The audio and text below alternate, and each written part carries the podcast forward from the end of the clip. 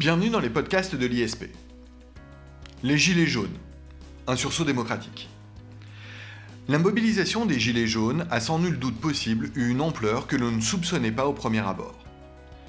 Un mouvement qui s'est voulu détacher des conceptions partisanes, bien que des élans de récupération aient eu lieu. Une mobilisation en toute hypothèse qui interroge. Qui sont les Gilets jaunes? Est-ce comme certains le disent avec condescendance, un mouvement de beaufs, de ringards, des plus pauvres, voire des anarchistes, des populeux. Ou au contraire, son ampleur révèle-t-il une concorde démocratique? Que veulent les Gilets jaunes? Assurément la fin des taxes, voire un référendum, un plébiscite présidentiel. En tout cas, une remise en cause des institutions. Que peuvent-ils réellement espérer? Augure-t-on un changement de la vie politique? Certains annoncent, sans doute un peu trop rapidement, que la Sixième République va naître sur la base de ce phénomène. Pour répondre à ces interrogations, je reçois Philippe Mazet, professeur de culture générale à l'ISP. Philippe Mazet, bonjour. Bonjour Jacob Bérébi. Alors Philippe Mazet, le mouvement Gilets jaunes interpelle. Il occupe évidemment la scène médiatique et même la scène sociale depuis maintenant plusieurs jours, voire plusieurs semaines, euh, pour nous parler de ce mouvement, ce phénomène des Gilets jaunes, Philippe Mazet, euh, j'aimerais commencer en vous posant une question.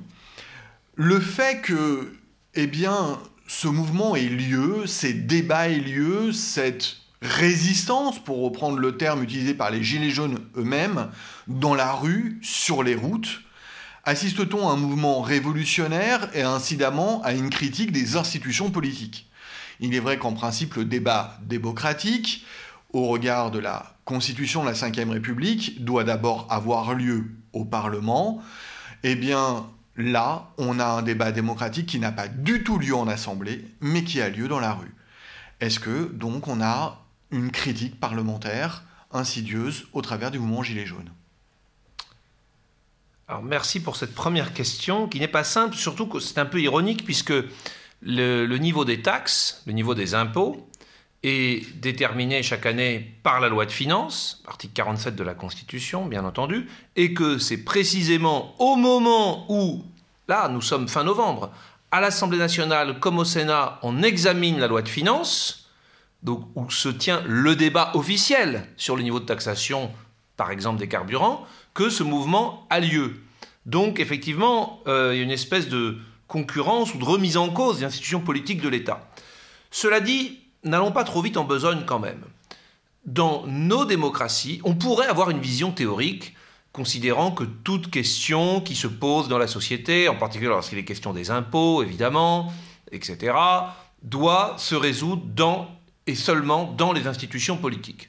Je crois qu'il faut être plus modéré que ça dans notre modèle de démocratie, il y a toujours eu une part pour les, enceintes politiques, les institutions politiques, et une part aussi pour ce qu'on pourrait appeler la société civile, les corps intermédiaires, par exemple. Qu'est-ce que vous appelez les corps intermédiaires, Philippe Mazet C'est une catégorie, je dirais, d'organismes, pourrait-on dire, de droit privé, qui structure le débat public, qui l'organise très directement. Certaines sont très liées au mouvement, à la vie politique, les partis politiques, les syndicats, je dirais ce sont les deux corps intermédiaires traditionnels. On peut aussi mettre des grandes associations, des associations de consommateurs par exemple. Dans certains pays, c'est vrai que ce n'est pas la tradition française, mais les églises, directement ou indirectement, participent au débat. Voilà, ça peut être aussi euh, des organisations plus spontanées, à l'occasion, par exemple, on l'a vu lors de la défense de l'école libre, de l'école privée, lors des grandes manifestations de 1984, ou de la contestation contre le mariage pour tous. Il y a vraiment une coalition euh, d'organisations plus ou moins religieuses, plus ou moins conservatrices, euh, liées à l'enseignement, à, à, des partis politiques.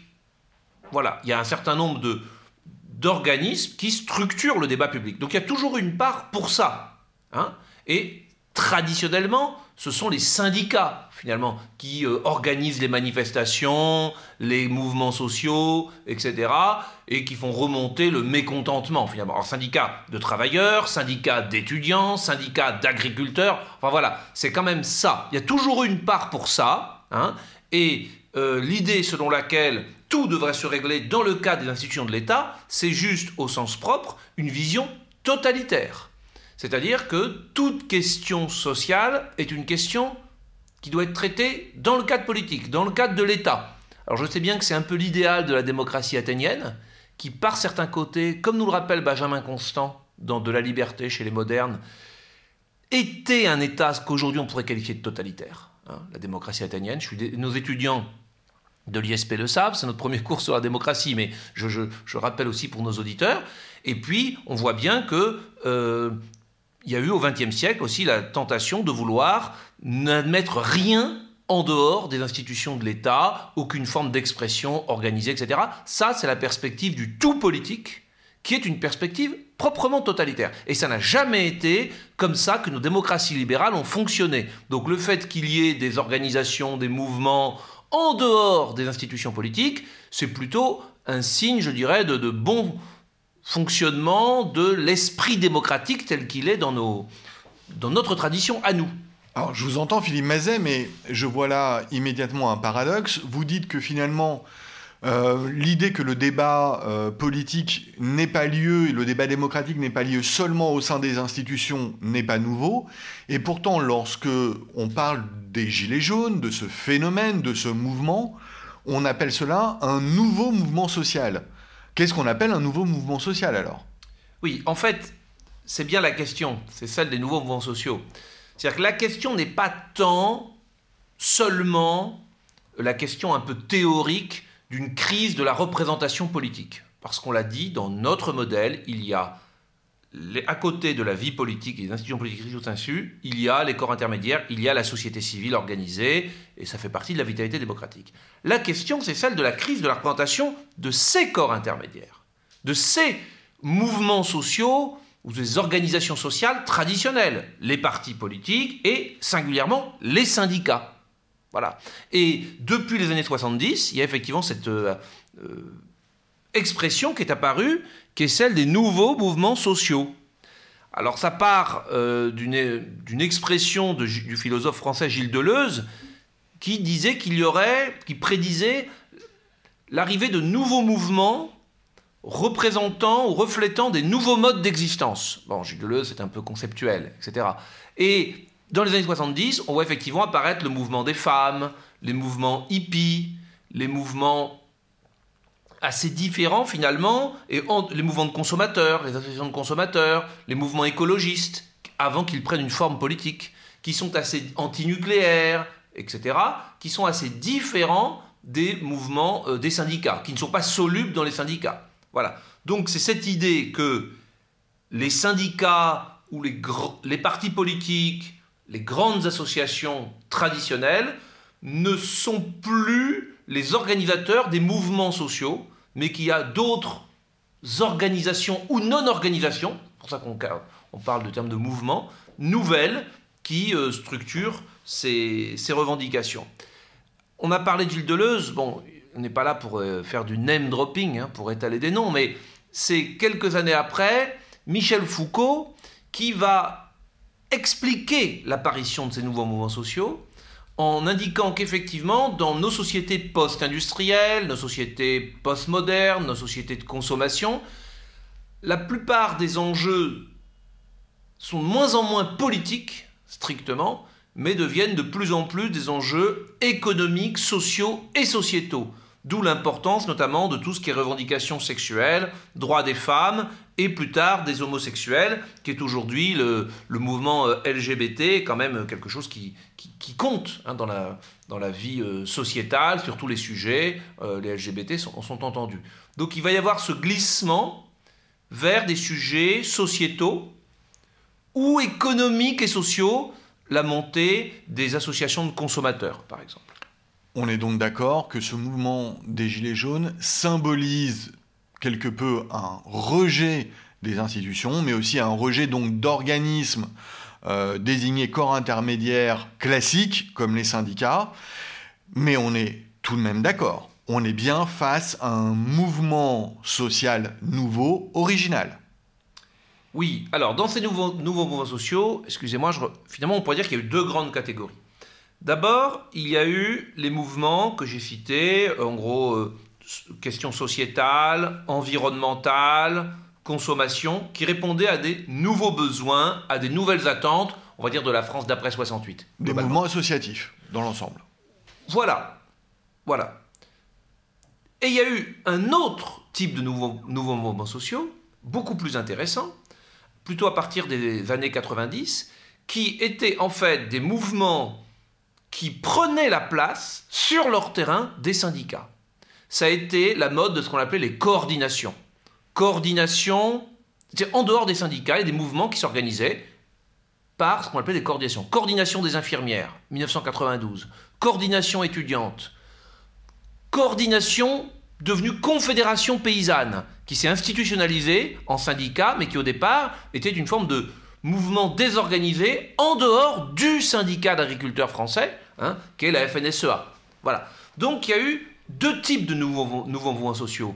Des nouveaux mouvements qui étaient sur des nouveaux terrains, correspondant à de nouvelles attentes, ok, Deleuze, Foucault, et sur le terrain traditionnel qui était des conflits du travail ou, des, révoltes étudiantes, etc., ben, c'était pas la CGT, c'était pas l'UNEF, c'était des coordinations qui étaient là. Ça, ça a été les nouveaux, nouveaux mouvements sociaux, pardon, je dirais première génération. Et puis je crois que on assiste à une, une espèce d'évolution continue vers une forme de désinstitutionnalisation, de désorganisation des mouvements, dont les Gilets jaunes marquent encore une nouvelle étape qui va bien plus loin. Est-ce qu'il y a aussi une part d'originalité dans le fait que ce mouvement est très peu organisé, d'ailleurs volontairement très peu organisé, même si avec le temps euh, on voit transparaître peut-être une forme de structuration. Est-ce que l'originalité aussi du mouvement des Gilets jaunes, c'est qu'il est une euh, traduction dans la réalité euh, d'un mouvement né d'abord bah, sur le terrain virtuel, puisque la réunion de ces personnes, on va dire contestataires, c'est d'abord faite eh bien, sur les réseaux sociaux, les réseaux virtuels. Est-ce que il y a un développement donc de ce mouvement social nouveau mais aussi original grâce à ces nouveaux moyens finalement de communication. Oui, comme on le disait à l'instant, je crois que le, mouvement des Gilets jaunes marque une ou deux étapes plus loin, deux étapes de plus dans cette tendance à la désinstitutionnalisation, à la déstructuration des mouvements sociaux. Je évidemment, on ne va pas le comparer aux grands syndicats euh, qui ont euh, co-gérer l'État, finalement, enfin co-gérer la vie économique et sociale avec l'État dans les années 60-70. Euh, Prenons un exemple encore plus récent, il y a juste 5 ans. L'exemple des bonnets rouges. Et on va voir à quel point, en quelques années, cette tendance à la désinstitutionnalisation des mouvements sociaux a encore marqué des points. Rappelez-nous rappelez le mouvement des bonnets rouges. Alors, le mouvement des bonnets rouges, euh, d'abord, il y en a deux il y en a un qui date de 1675, dont s'inspirait le premier, justement, qui était une révolte en particulier en Bretagne contre le papier timbré. C'est-à-dire en fait le fait que pour tous les actes officiels, il fallait désormais acheter un papier euh, qui, était timbré fiscalement. Voilà, un papier taxé finalement. Et en 2013, contre le projet d'écotaxe, euh, sur les autoroutes bretonnes, en fait, justement, vous connaissez la situation de la Bretagne. La Bretagne est une région enclavée où il n'y a pas d'autoroute concédée. Il y a des routes à quatre voies gratuites. Traditionnellement, c'était un peu une espèce d'exception bretonne pour compenser son enclavement. Et on décide d'instaurer partout une écotaxe avec des portiques qui s'appliquerait aussi enfin sur les routes déjà sur les routes non taxées, donc pas sur les autoroutes où il y a déjà des péages à l'entrée et à la sortie, mais aussi sur les voies bretonnes. Et là, il y a une révolte, donc, euh, de la population, d'abord des transporteurs routiers, et plus largement en Bretagne, qui reprennent ce bonnet rouge, finalement, ancien. Voilà, donc je parle de 2013, hein, je ne parle pas de 1675. Mais regardons simplement en 5 ans le chemin qui a été parcouru dans ce mouvement de désinstitutionnalisation des mouvements sociaux. D'abord, s'agissant des bonnets rouges, il y avait une antériorité. Une antériorité, je ne veux pas dire que la Bretagne est une terre euh, insurrectionnelle, mais quand même, euh, il y a toujours eu entre euh, la, les parties, disons, les plus revendicatrices de la société bretonne et l'État central, une espèce de contentieux qui s'était traduite à la fin des années 2000 par la crise du chou-fleur, Hein, des mouvements sociaux toujours durs.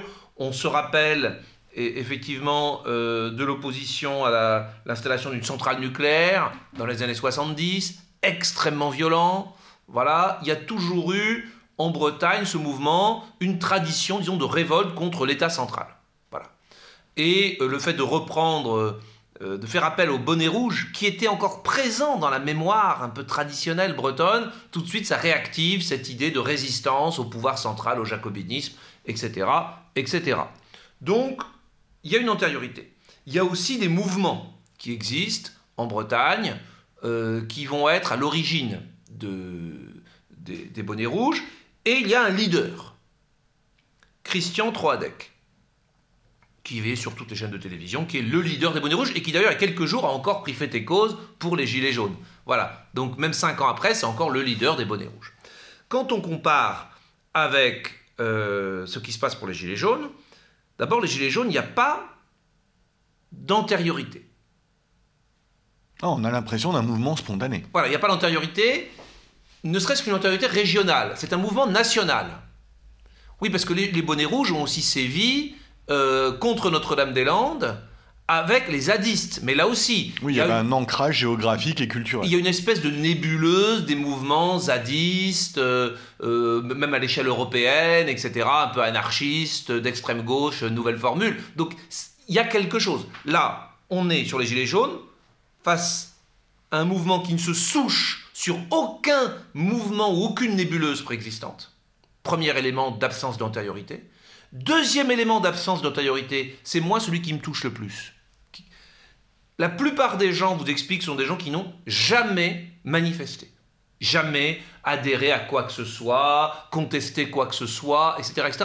Et c'est presque la marque de fabrique de ce mouvement. C'est la France silencieuse, c'est la France des classes moyennes, c'est la France qui travaille, c'est la France qui paye, c'est la France qui en a ras-le-bol, celle qui ne s'est jamais plainte. Alors que quand on prend le mouvement des bonnets rouges, on retrouve les syndicats agricoles bretons très actifs pendant la crise du chou-fleur, etc., euh, etc. Bon. Et puis, il n'y a pas de leader. Il n'y a, après quelques jours, toujours pas de leader. Comme si, non seulement on rejette la récupération par les partis politiques, les grands syndicats, etc., mais on rejette même... Il y a cette idée que toute représentation est une forme de récupération. Et c'est peut-être ça la crise profonde de la représentation. C'est la crise du concept de représentation. Toute représentation, toute personne qui parle en mon nom, quelque part est en train de me récupérer, de me spolier, de me flouer finalement.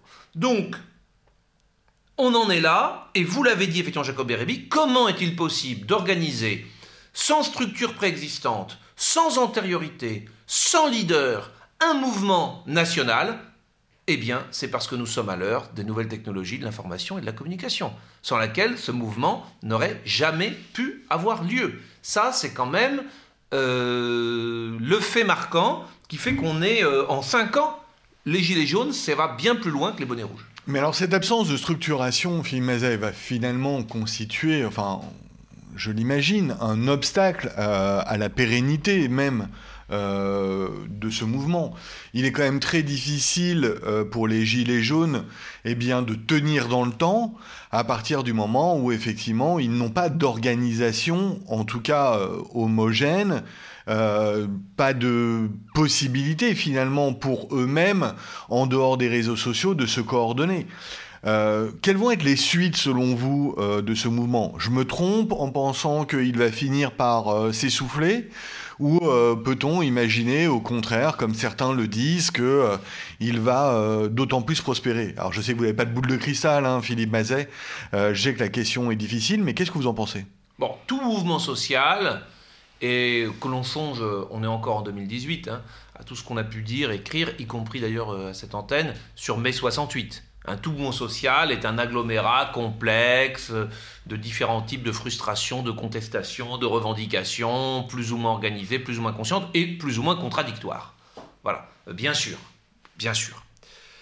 S'agissant des, Gilets jaunes, je crois que l'avenir du mouvement dépendra finalement parmi les trois composantes, peut-être les trois strates principales parmi des centaines sans doute d'interactions qu'on peut déceler, du niveau auquel on va s'arrêter, du, niveau qui va primer. Le premier niveau, le plus superficiel, c'est celui de la taxe sur les carburants. Et là, il y a sans doute une erreur politique de, de laisser prospérer ce mouvement parce qu'il y a une réponse possible qui avait déjà été utilisée en 1999 par le gouvernement de Lionel Jospin, qui est le flottement des taxes sur les carburants. De quoi s'agit-il? La TIPP. Flottante. la TIPP flottante. parce que le problème, quel est-il? C'est que les taxes sur les carburants augmentent proportionnellement à l'augmentation du prix de l'essence détaxée.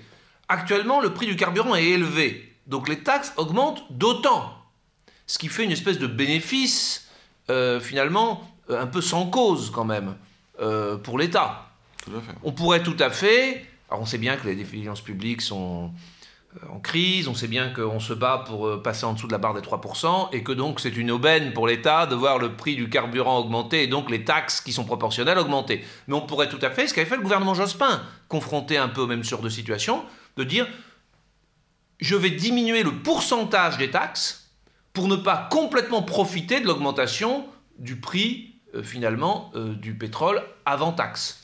Voilà, ce n'est pas léser l'État, c'est juste ne pas profiter de l'augmentation du prix du pétrole. on a quand même le sentiment, et vous avez raison, c'est le premier niveau et il est, il est somme toute assez superficiel, parce que on a justement un prix des carburants qui est descendu. Euh, alors même que le mouvement était né, et pourtant le mouvement à ce jour ne s'est pas estompé. Mais il y, a des solutions. Euh, voilà, au niveau de la fiscalité, au niveau de l'achat de, de nouveaux véhicules, il y a toujours, il y a eu plusieurs systèmes, alors souvent en période de crise économique, mais de primes à la casse. On a quand même le sentiment que le mouvement des Gilets jaunes est allé au-delà de la problématique de la taxe des carburants. Certes, voilà, donc ça c'est le premier niveau. Peut-être qu'on a eu tort de ne pas le régler tout de suite. Voilà. Mais il y a aussi euh, le débat, on n'est pas là pour, pour, parler du fond, hein, mais euh, ça nous... Bon, nos étudiants en culture générale le savent aussi. La question, euh, toute bête, c'est est-ce que le développement durable, est-ce que l'écologie n'est pas parfois incompatible avec le progrès social? Est-ce que finalement, ce n'est pas les pauvres qui subissent? Est-ce que ça n'accroît pas les inégalités sociales entre le bobo en vélo euh, bio euh, des centres-villes et les personnes en situation périurbaine avec une vieille voiture et un logement mal isolé? Est-ce que le, ce qu'on nous présente comme un progrès, souvent d'ailleurs plutôt porté par la gauche historiquement, l'écologie, le développement durable, est-ce que ça n'est pas, ça ne joue pas contre, euh, une certaine équité sociale. Une certaine équité sociale, etc. Est-ce que, l'écologie n'est pas un problème de riche en somme? Est-ce que c'est pas synonyme de, est-ce que c'est pas antinomique avec le progrès social? Ça, c'est un, sujet de fond euh, qu'on va traiter dans d'autres enceintes que dans cette émission, mais, mais qui est quand même toujours là. Bon, ça c'est le premier niveau. Donc derrière, il y a un vrai sujet aussi. Ensuite, il y a un deuxième, parce que l'écologie, c'est aussi, on voit à Paris, un problème de santé publique, euh, de pollution atmosphérique, etc. etc. Ensuite, il y a le deuxième niveau, qui est le niveau plus voilà, euh, économique et social. Et là, si on arrive à ce niveau-là, je crois que le mouvement peut vite s'essouffler. Parce que il y a quand même, comme dans tout mouvement social, mais une contradiction assez patente entre un mouvement, je dirais, un peu de nature... Euh, populaire, qui va bien d'ailleurs au, Front National et à Mélenchon, enfin à la France Insoumise, qui est de dire nous, les pauvres, on subit finalement euh, l'écologie, voilà, on subit, euh, nous les gens qui avons des voitures, nous les gens qui habitons loin, nous les pauvres gens qui ne sommes pas dans les centres-villes, on nous écrase. Et ça, ça fait référence dans ce qui s'est passé dans les années 1820 en France. Euh, on avait installé une taxe sur le vin, qui était d'autant plus forte que le vin était de mauvaise qualité, pour des raisons de santé publique, un peu comme pour l'écologie. Et il y avait eu des révoltes d'inspiration assez euh, pré-socialiste, pourrait-on dire à l'époque, enfin de, gauche, ouvrière en disant on pénalise les classes populaires finalement. Ce sont les gens défavorisés qui ne peuvent boire que du vin de mauvaise qualité qui vont être taxés et pas les riches. Donc là, il y a cette première De nouveau l'idée d'une taxe inéquitable. Voilà, il y a cette première revendication.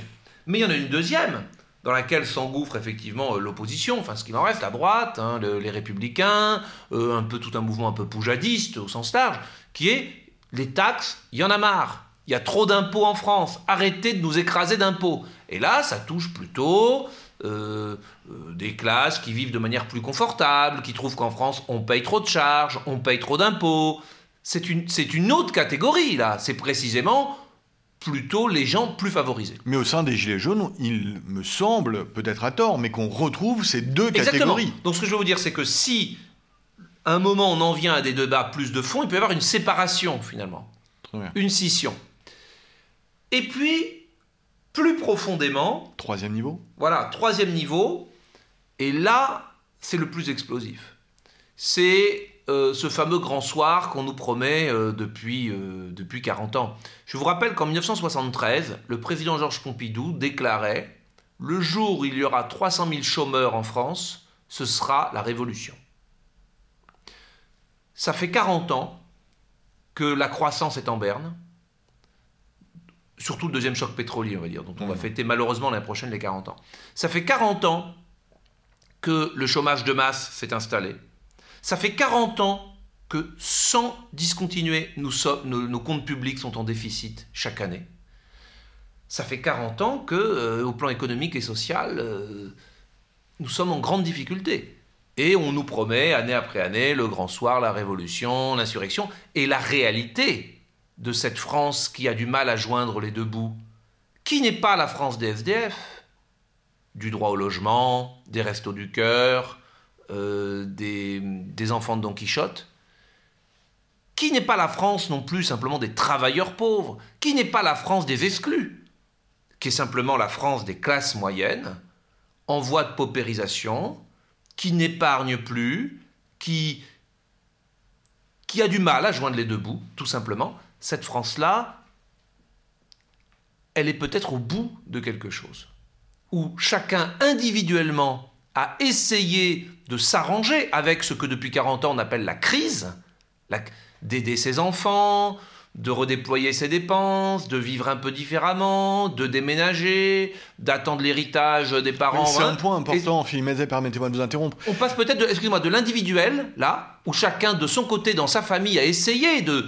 de s'arranger, de s'accommoder avec cette crise, à un moment l'idée que finalement on est peut-être une majorité de Français à vivre comme ça, et que ça doit être porté de façon collective. Et là, c'est peut-être beaucoup plus profond à l'échelle de l'histoire et de ce qui a été la fin des Trente Glorieuses, avec lesquelles on s'accommode plus ou moins mal depuis 40 ans.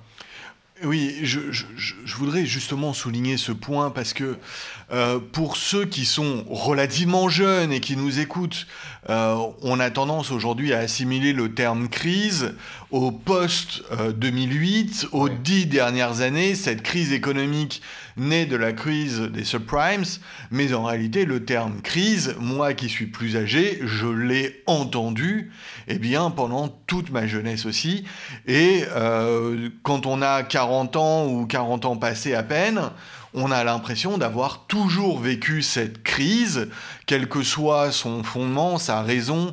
En tout cas, elle s'est suffisamment répétée dans le temps pour que finalement on appelle crise le temps post-30 glorieuse, et il n'y a eu euh, presque aucune accalmie au cours des 40 dernières années. Absolument. Alors, je vais rebondir. Et là, c'est plus profond. Et là, c'est quelque chose de plus profond qui, excusez-moi, euh, cette euh, destruction de la classe moyenne, cette paupérisation de la classe moyenne, qui est le socle de nos sociétés, le socle de nos démocraties, c'est quelque chose qui affecte toutes les grandes démocraties occidentales et qui peut aller beaucoup plus loin. Voilà. Alors justement, ça me permet euh, de rebondir et ça sera euh, notre dernière interrogation. Euh, je le disais en introduction de cette émission, certains n'hésitent pas à avancer l'idée que euh, va naître sur la base euh, du phénomène gilet jaune potentiellement la sixième république dont on nous parle plus ou moins avec régularité au sein des institutions politiques depuis 15 ans. On va voir naître la sixième République du mouvement Gilets jaunes, Philippe Mazet? Je, vais essayer de répondre à votre question. Alors, encore une fois, je distinguerai trois niveaux. Euh, d'abord, tout simplement, il y a la personnalité du président de la République actuel qui n'aide pas. Euh, tout se retourne. Hein. L'incarnation d'une jeune génération dynamique, euh, qui engrange des succès, ouverte à l'international, européenne, c'est aussi l'incarnation de quelqu'un de brillant, assimilé aux dirigeants, aux possédants, euh, et sans ancrage local, évidemment, parce que comme on est un homme politique neuf, ça veut dire qu'on n'a pas eu des mandats euh, depuis 20 ans, etc. Donc on, est, on paraît aussi complètement hors sol, euh, déconnecté du, territoire. Et je crois que là, ce qui s'est passé à l'occasion du Congrès des maires montre quand même qu'il y a peut-être un sujet plus personnel. Et ce sujet, c'est celui aussi de cette présidence jupitérienne euh, dont on a fait l'écho. Et là, ce ne sont pas les institutions qui sont en cause. Donc ça, c'est un premier niveau. Maintenant, il y a un deux. Et, pour être, dire les choses, euh, voilà, on ne le répétera pas, mais euh, sans doute que ce président incarne, d'ailleurs, je crois qu'il l'a dit, la France d'en haut, la France qui gagne, face à la France du bas. Et il porte ça sur son visage, je dirais et c'est pas ce qui aide le plus euh, en pareilles circonstances. Voilà. Ensuite, j'en viens, donc ça n'a rien à voir avec les institutions. Ensuite, j'en viens aux institutions elles-mêmes. Il est vrai qu'il y a quand même un sujet sous la Ve République, c'est qu'il y a peu de lieux de respiration démocratique. On élit tous les cinq ans un président, qui a, on le sait, du fait de notre constitution, quasiment tous les pouvoirs, sauf cas de cohabitation, mais il n'y a pas de cohabitation, puisqu'un mois après, on élit une assemblée, qui généralement est de la même couleur, et là, vous vous rappelez du raz-de-marée euh, en marche de 2017, et qui est aux ordres hein, du parti du président, à travers le groupe majoritaire, et qui a le dernier mot face à l'autre chambre. Donc, les espaces de respiration démocratique sont extrêmement faibles. Je ne pense pas que ce soit une bonne, euh, forcément une bonne référence sur le fond, ce n'est pas le débat. Mais regardez ce qui se passe en Allemagne. En Allemagne, on a une coalition on a un Premier ministre, ou en Angleterre avec le Brexit. Vous avez deux chefs de gouvernement, là, aujourd'hui, pas des moindres, Madame May et Madame Merkel, qui doivent rendre des comptes toutes les semaines, tous les jours, devant leur Parlement, qui reposent sur des coalitions. Il faut faire des compromis, et force est de constater que l'allié, euh, la CSU, allié de la CDU au sein du gouvernement allemand, a obtenu une inflexion de la politique allemande en matière de migration. Il y a beaucoup de récupération derrière, je ne dis pas que c'est forcément bien. Mais ça veut dire que la population, à un moment, surtout en Bavière, qui est le sud de l'Allemagne, donc qui voit arriver les migrants, n'est pas contente, ça remonte, ça a une traduction politique, le gouvernement ne peut pas être sourd, sinon il perd des... Philippe Mazet, permettez-moi deux réflexions. Euh, d'un côté, sur ce que vous dites à propos aujourd'hui euh, du modèle euh, allemand, ça fait aussi le jeu de la récupération populiste, d'une part. D'autre part, Là, le problème n'est peut-être pas celui de la Ve République. Le problème, il est celui du quinquennat qui a remplacé le septennat. Oui, la République d'aujourd'hui. La Ve République telle qu'elle est. On a eu la Ve République de la cohabitation mmh. euh, des années 90 et du début euh, du 21e siècle, euh, laissait plus de place au débat, justement parce qu'il y avait euh, le phénomène de cohabitation et donc forcément un phénomène de discussion démocratique. Et le fait majoritaire qui a changé de nature, puisque en élisant les députés un mois après l'élection du président, on a deux phénomènes. D'abord, on assure au président une majorité, ce n'est pas un mauvais point, mais on lui assure une majorité seul avec son parti à lui, le parti du président. Il n'y a pas de coalition. Ce qui fait qu'il y a un débat démocratique dans les démocraties contemporaines. Bien sûr qu'il faut un gouvernement qui s'appuie sur une majorité. C'est que cette, cette majorité souvent est composite il y a une coalition, et il y a une partie de la coalition qui va dire attention, nous on continue à vous soutenir si vous faites ça. Il y a des discussions au sein de la coalition, et les tensions dans la société remontent par là. Lorsqu'on a une majorité monolithique, totalement dépendante de l'élection présidentielle, cette respiration manque. Voilà. Donc ça, c'est la Ve République. Et là, il y a... C'est vrai, vous avez raison, c'est pas la Ve République de 1958. Euh, d'ailleurs, en 1958, comme nos étudiants le savent, le président de la République n'était même pas élu au suffrage universel. Et puis, il y a un niveau plus profond sur la Sixième République, qui est la, la crise de nos démocraties, euh, la crise de légitimité, de représentativité. On a parlé du populisme ici maintes fois. Euh, regardons ce qui se passe en Angleterre, regardons ce qui se passe en Allemagne, regardons ce qui se passe en Italie, regardons ce qui se passe aux États-Unis, regardons ce qui se passe au Brésil. oui, euh, il y a dans nos sociétés une espèce de, colère, de rejet euh, de, de nos institutions, de notre système politique. En France, on fait les malins, mais comme partout, je dirais, notre système politique bipolaire a explosé à l'occasion de l'élection présidentielle. Aucun des deux grands partis n'a pu aller au deuxième tour de l'élection, comme en Autriche aussi, et la liste est longue. Donc ça, c'est quelque chose de plus profond. Et c'est vrai qu'en France, depuis la Révolution, c'est notre côté... Euh, vous savez, les, Chinois appellent la France euh, Fenglo, le pays de la loi. Hein. Euh, on a toujours cette idée en France que c'est par des lois qu'il faut répondre à des problèmes importants. Et puis quand les problèmes sont encore plus profonds, encore plus graves, eh ben c'est par des super lois, c'est-à-dire c'est par une nouvelle constitution qu'il faut répondre à des très grands problèmes. Donc spontanément, lorsque ça Historiquement, c'est pas faux, hein, depuis 1789. C'est ce qu'on a fait lorsque ça va très mal et qu'on a l'impression qu'on est dans une impasse. On dit, bon, on va faire une nouvelle constitution. Et d'ailleurs, face à la guerre d'Algérie, comment on a réglé le problème? Entre autres, on ne s'imite pas au problème lui-même, au problème économique, social ou là de la décolonisation. Une nouvelle constitution, c'est un peu la panacée. Donc, que face à une situation de divorce profond de la démocratie, que l'on voit partout, la réponse des Français, qui est vraiment très française, spontanément, ça veut dire oh ben il faut une sixième république, euh, il faut une nouvelle constitution, ça me paraît un peu puéril, mais euh, ça correspond à notre histoire, à notre sensibilité. Très bien, merci Philippe Mazet, merci pour tous ces éclairages.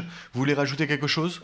Oui, je voudrais dire que derrière ce, phénomène un peu, en plus on, on parle beaucoup de ces abus, de ces excès, etc., de ces incohérences, d'une certaine violence. Moi, je, je, voudrais quand même y voir quelque chose qui, qui n'est pas mauvais. C'est qu'il y a une forme d'action collective. Même sans leader, même sans organisation, même contradictoire, même si c'est une juxtaposition de mécontentement, un peu égoïste, même par Internet, il y a une mobilisation collective. On n'arrête pas de dire que il n'y a plus de sens collectif, il n'y a plus de mouvement, c'est chacun pour soi, une société atomisée, individualiste, sous une forme dont on a discuté. Il y a un moment des gens qui, notamment par rapport au fait d'avoir du mal à joindre les deux bouts, se disent on n'est pas dans un monde où c'est chacun gère ses petits sous, ses petits comptes, son petit surendettement. À un moment, on peut peut-être se mettre à plusieurs pour se rendre compte que c'est un problème de la société d'avoir du mal à joindre les deux bouts, d'avoir le sentiment d'être écrasé par les impôts, de ne pas être entendu. Et que tous ensemble, on peut peut-être se coaliser pour, pour faire quelque chose, pour dire quelque chose. Et ça, euh, le peut-être euh, suis-je naïf, hein, le démocrate ou celui qui croit en l'action politique, en la vie politique, en la vie collective, en la citoyenneté que je suis, y voit quand même quelque chose qui n'est pas inintéressant. Ça sera, ça sera nos mots de conclusion, Philippe Mazet. Je m'associe pleinement à vos derniers propos. Et, euh, et je crois qu'un grand nombre s'y associe également. Il y a une forme d'ambivalence euh, quant au sentiment euh, vis-à-vis du mouvement Gilet jaune. il attire beaucoup la sympathie à certains égards, quelques agacements. Il y a effectivement eu un retour médiatique des abus, des excès qu'il a occasionné. Mais à l'opposé, on se sent touché par les problématiques citoyennes. Euh, et j'irais, à bien des égards, on est tous touchés par les problématiques citoyennes qui sont évoquées par le mouvement Gilets jaunes. Moi, je pense que chaque fois qu'on passe d'une juxtaposition de problèmes individuels, vécus comme simplement un problème individuel dans un chacun pour soi, à l'idée que c'est un problème collectif, la démocratie y gagne. Et la démocratie, c'est une forme de solidarité qui anime effectivement le mouvement Gilets jaunes, comme on l'a vu ces derniers jours et ces dernières semaines. Merci Philippe Mazet. Merci. Au revoir à tous.